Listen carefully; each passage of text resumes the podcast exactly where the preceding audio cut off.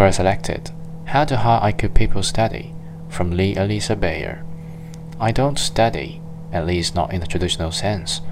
This does not mean I know everything already. To the contrary, I'm in the camp that feels, relatively speaking, that I know nothing. The reason I don't have to study is because I listen with the intent to understand. During a lecture, my attention is devoted to the speaker. I soak up their words and simultaneously extrapolate and analyze the heart of what they are communicating, how it relates to other theories, and how that applies to various aspects of life. The same applies when I read.